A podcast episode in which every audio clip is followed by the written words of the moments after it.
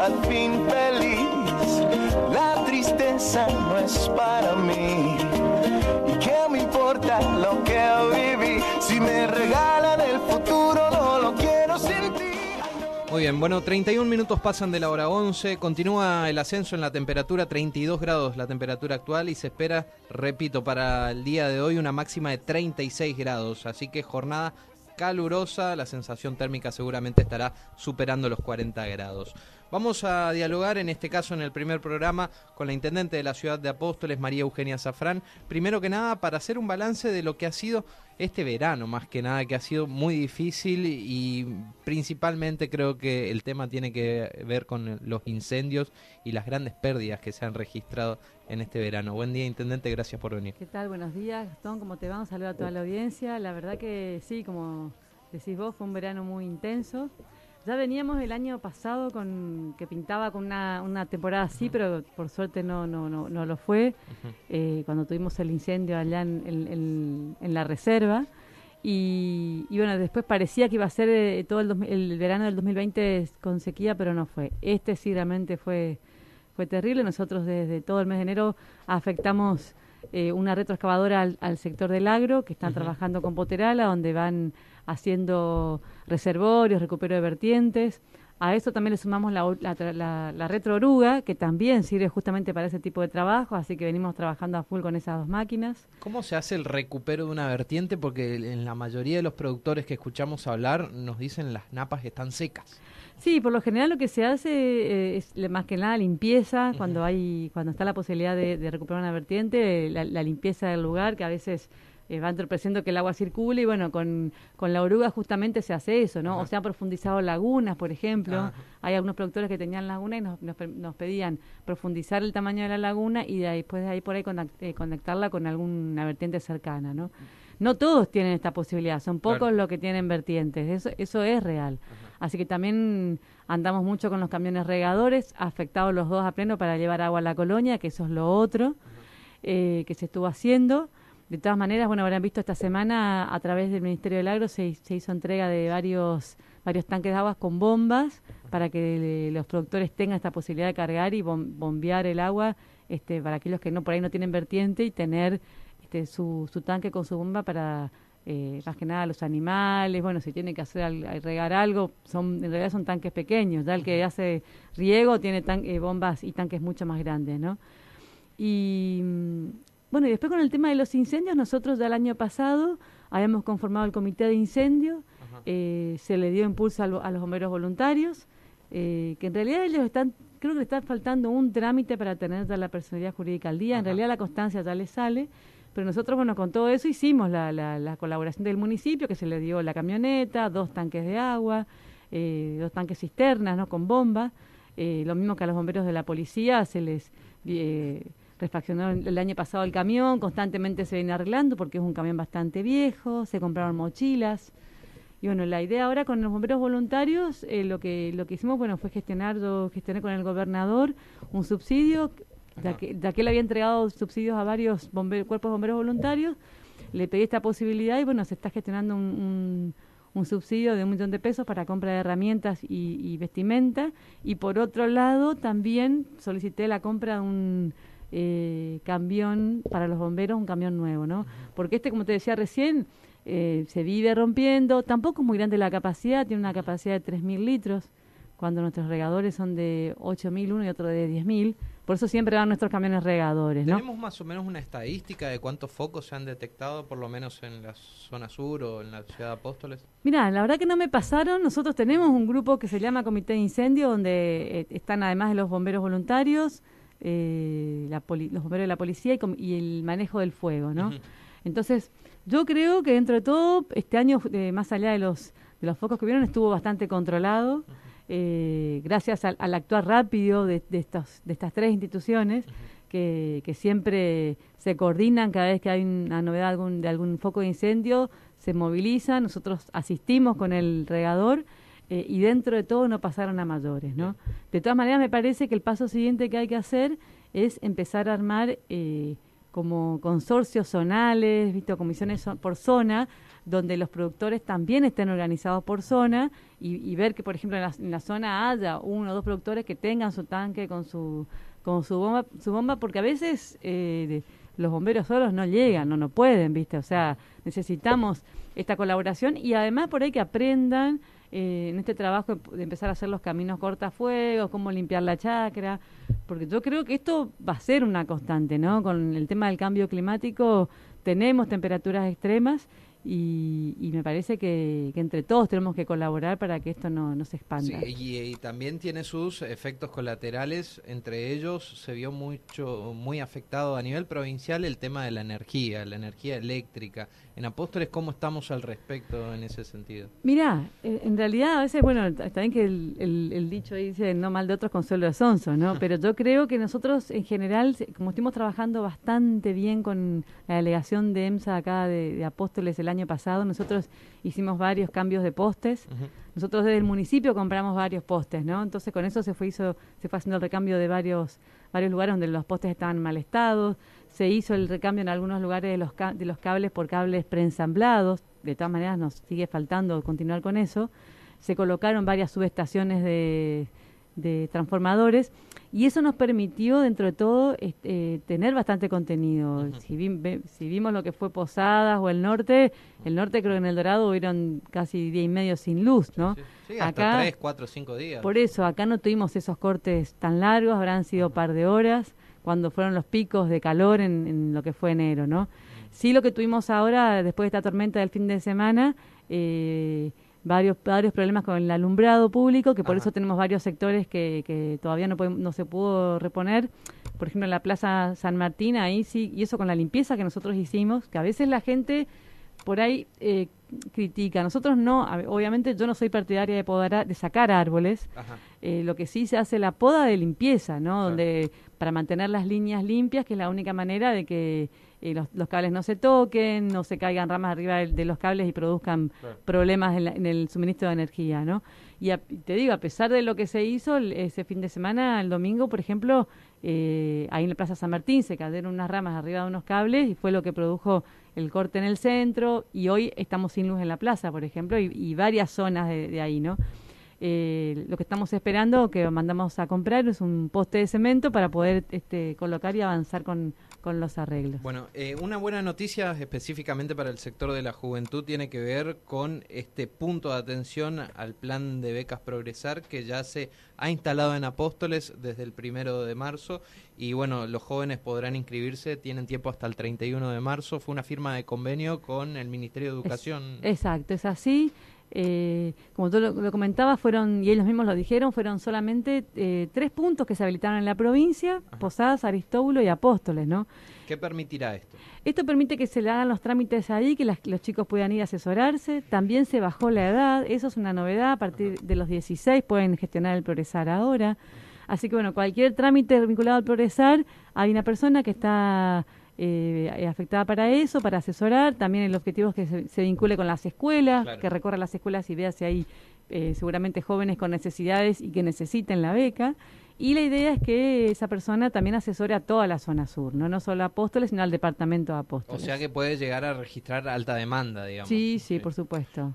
Y el requisito es jóvenes entre 16 y 17 años que estén estudiando. Que estén estudiando. Básicamente el objetivo, ya nosotros venimos trabajando con el Ministerio desde el año pasado en lo que es la revinculación escolar de los adolescentes y jóvenes. Por eso eh, también el año pasado habilitamos el Centro Pedagógico y Tecnológico de Apoyo, ¿no? donde hay docentes que dan clases de apoyo gratuitas para que los jóvenes puedan revincularse a la escuela. Eh, y bueno, y, a esto se suma ahora el punto progresar, que si bien nosotros desde la Oficina de Empleo veníamos acompañando, asesorando, eh, ahora se pone una persona específica que se dedica solo a esto, ¿no? Un dato que me dieron ese día, que, que por ahí no lo dijimos después, pero me, parece que es interesante y me lo decía Celo Linares, que es la subsecretaria de Educación, que el año, el año pasado también eh, tuvimos acá una, como una cohorte de una promoción del egresar, que fue un programa a nivel nacional, justamente para eh, lograr que las personas que no tenían terminalidad en la secundaria lo puedan hacer. Ah, se hizo el, el, acto de colación, se hizo a fin de año en, en Las Podervas Y lo que me comentaba que Apóstoles fue uno de los lugares que tuvo eh, más alto porcentaje de egresados, ¿no? Ah.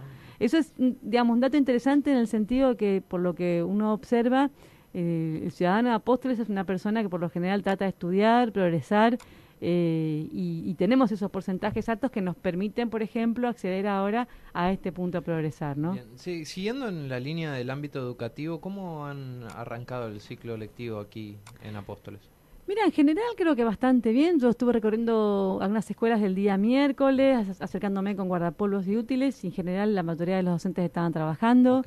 Eh, Porque eh, eh, sabemos que hay gremios que Sí, iniciaron un paro, sí. esto no afectó, digamos. No, no, creo que fue un, un paro así parcial de algunos docentes por Ajá. escuelas, no, no cierre de escuelas como sucedía antes, así que eh, me parece que también hay que pensar que hoy, después de dos años, donde la, la educación fue complicada, el año pasado tuvieron su reconocimiento los docentes, tuvieron un buen porcentaje de aumento, hoy, hoy tenemos otra situación, como yo digo, está el campo complicado, ¿no?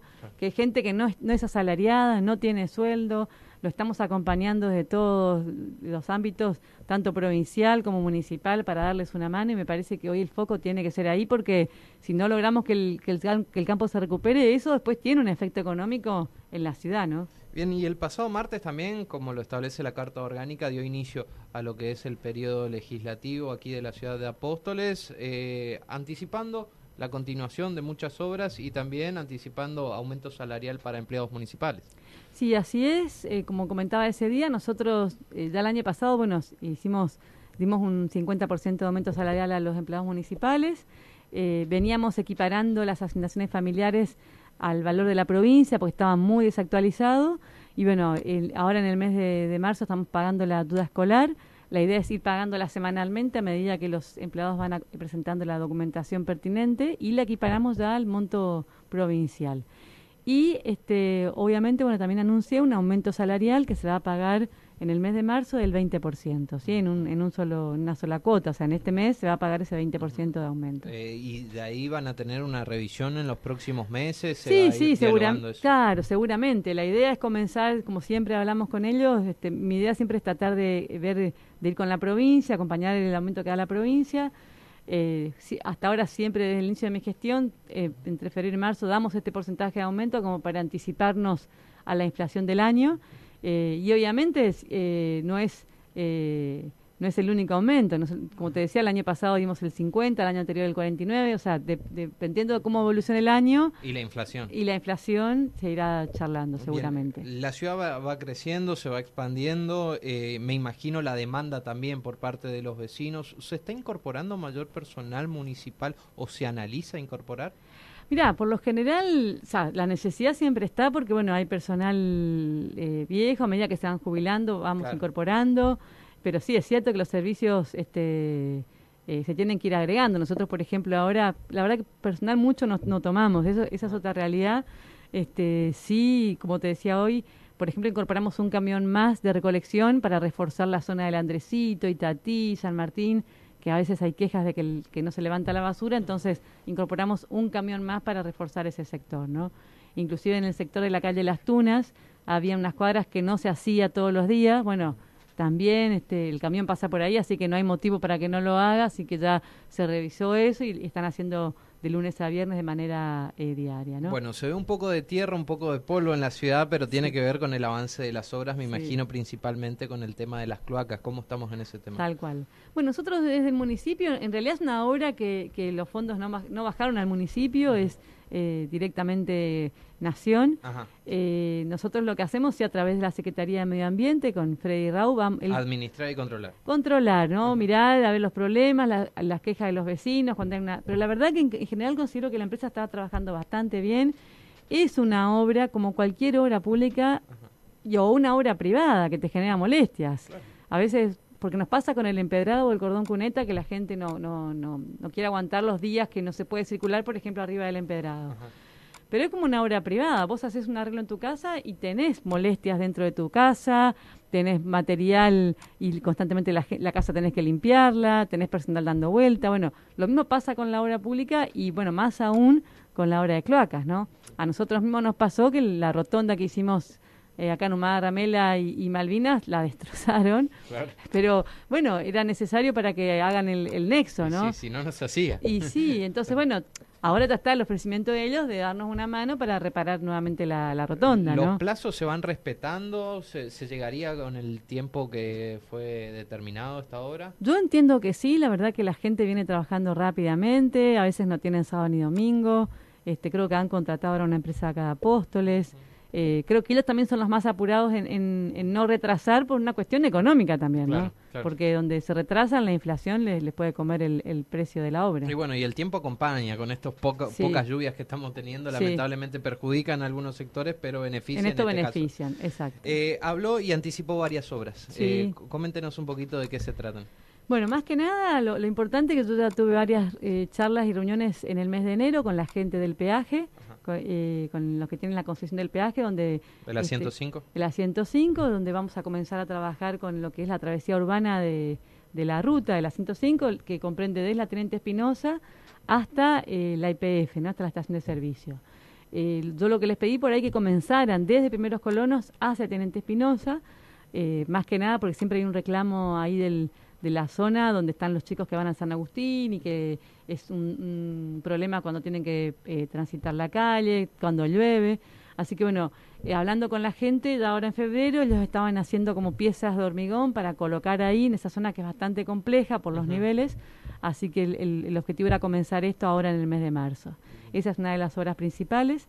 La otra que vamos a comenzar es a través de un proyecto de Argentina ACE, es eh, el cordón cuneta empedrado y badenes que va desde la Favaloro hasta la Quiroga en el barrio 200 viviendas.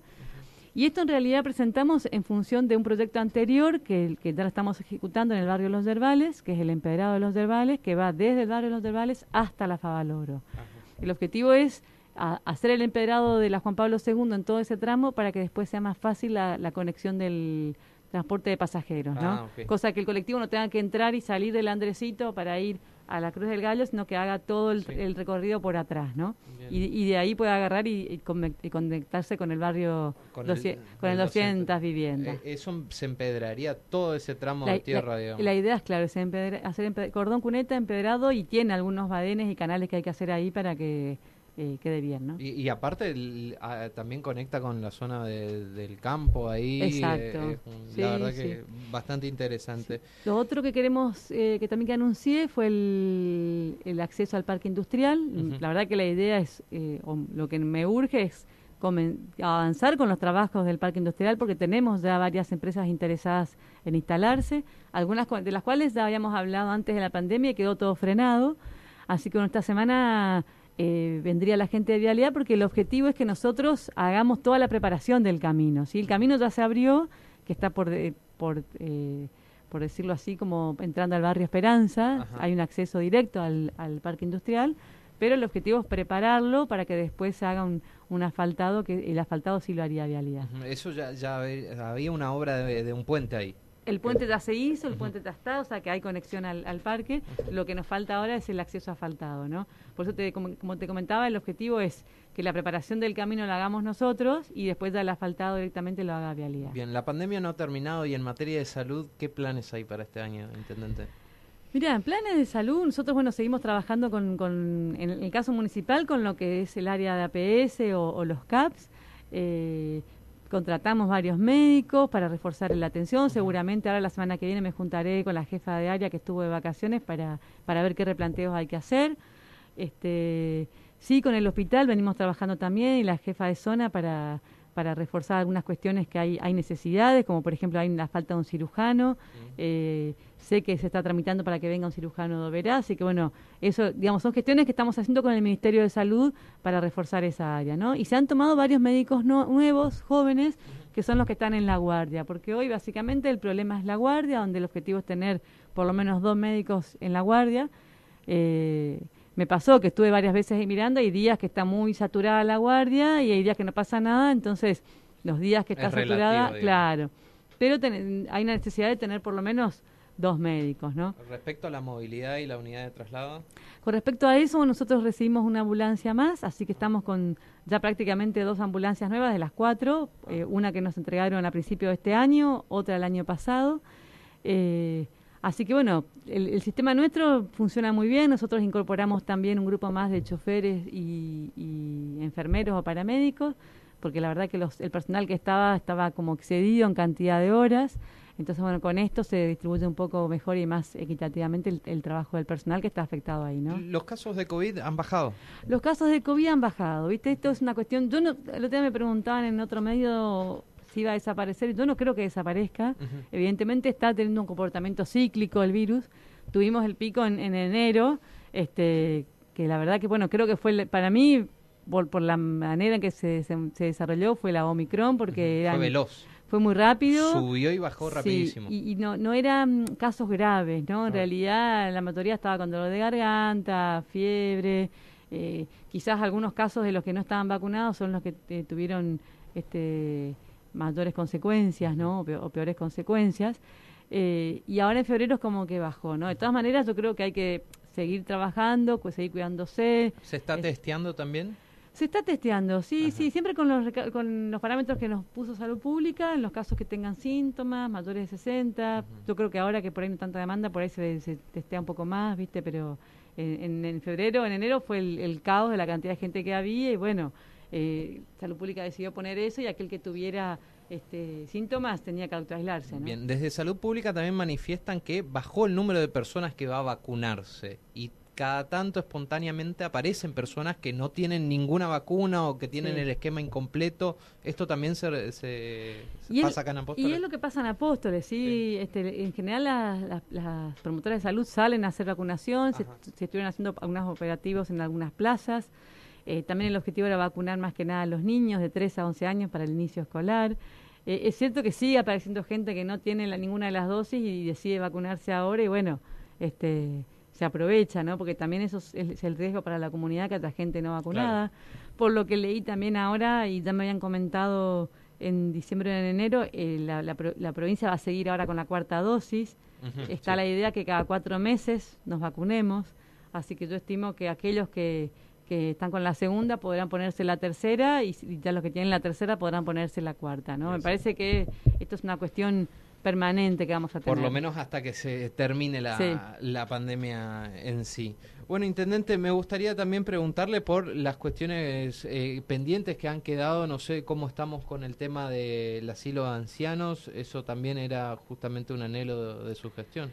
Sí, en, realidad, bueno, el asilo de ancianos este, fue una obra que recibí de la gestión anterior. En su momento yo había visto con gente de, Posadas para ver si lo concesionábamos, pero bueno, con la pandemia yo suspendí porque justamente el, grupo etario que está en, los asilos era el más afectado.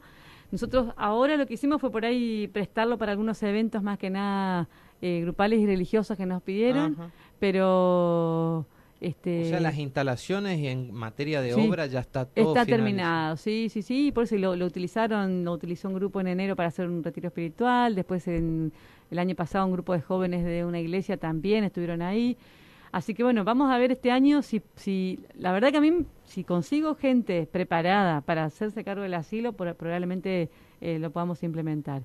Si no, que tenga otro destino, pero que sea útil para la comunidad de apóstoles, ¿no? Bien, respecto al tema de viviendas, hábitats, se está hablando con el IPRODA. Sí, mira, hay un plan que se está ejecutando en el barrio rural, que es lotes con servicios, eh, y paralelamente se va, ya se gestionó a nivel nacional otro plan de viviendas ahí en el barrio rural, que creo que van a ser 60 viviendas, que son este, un poco mejores que las que están en construcción. Esas tengo entendidas que comenzarán en abril de este año y se van a entregar a, eh, a principio del año que viene. Y por otro lado, también este, estuve reunida con una empresa que, que ya el año pasado me había traído el proyecto para presentar y licitar eh, un plan de viviendas en lo que es el 9 detrás del 9 de noviembre, eh, unas viviendas parecidas al barrio Tarefero. Ahí en principio van a ver, van a empezar con 25 viviendas. Eh, que son que la cuota es accesible y paralelamente también ha conseguido de Nación un financiamiento para otras 50 viviendas donde la cuota va a ser un poquito más cara, pero hablábamos de una cuota que se va a iniciar en 15 mil pesos. Así que bueno, entiendo que estas dos, tanto lo que es la zona del barrio de noviembre como el rural, son obras que van a comenzar este año, así que son todas obras que se van a manejar a través del IPRODA, ¿sí? Así que, que la gente lo que tiene que hacer es inscribirse. actualizar su carpeta y estar atento para cuando se hagan los sorteos. Ahora, ¿llega a abastecer, digamos, la demanda? No, no, no, no, no, de ninguna manera. Yo creo que no, hay mucha demanda de viviendas constantemente. nosotros tenemos pedidos de, de loteos, de lotes, y la verdad que no tenemos. Este, eh, vamos a recuperar algo en el barrio Cheni, seguramente, con los, con los arreglos que se están haciendo en el barrio, vamos a recuperar ahí algunos lotes. Después, bueno, como todo el mundo sabe, hicimos el, acuerdo con la empresa eh, Reño S.A. para la compra del Timbo Viejo, que es un anhelo de creo que de muchas gestiones, pero más que nada, ahí, por ejemplo, va a haber reacomodamiento de gente, pero no va a haber lotes, por lo que estamos viendo que prácticamente no Sí va a haber reacomodamiento para que se puedan hacer la apertura de calles, colocar las redes eléctricas de agua potable, así que también estamos trabajando con ese barrio y con la cantera, ¿no? Justamente en la cantera hoy estamos haciendo un entubado en la parte del fondo, eh, que, que, hasta ahora no, hubo, no hubo drama porque, como decís vos, como no llovió, no tuvimos grandes problemas de inundaciones, pero sí estamos trabajando para prever por el futuro. ¿no? Bien, eh, ya para ir finalizando, Intendente, ¿analiza enviar algunos proyectos al Consejo Deliberante? Sí, seguramente. Ya varios de los que cuando estuve en el, en el recinto el día miércoles comenté, uno de los proyectos que queremos mandar es eh, un proyecto de becas para el transporte para los estudiantes. Esa era una propuesta de campaña y bueno, después como... Eh, prácticamente las clases universitarias virtuales, no, no se pudo hacer. Bueno, este año ya creo que todas van a comenzar a pleno, así que la idea es mandar ese proyecto. Eh, y bueno, y seguramente proyectos que vayan surgiendo se van a ir mandando al Consejo, sí, sí. Intendente, le agradecemos por su tiempo. ¿eh? No, gracias a vos. Bueno, agradecer al Consejo también porque siempre nos acompañan en esto del tiempo viejo. Eh, obviamente es parte del logro corresponde a que el Consejo acompañó el proyecto y así la mayoría de los convenios que nosotros tenemos siempre el Consejo acompaña, así que... De acompañamiento. Por de acompañamiento, sí, así que agradecerles porque sin eso tampoco se, podría seguir avanzando, ¿no? Gracias, Intendente. No, ¿eh? gracias a vos. Seguramente en otra oportunidad seguiremos charlando, la escuchábamos aquí a la Intendente de la Ciudad de Apóstoles, María Eugenia Zafrán.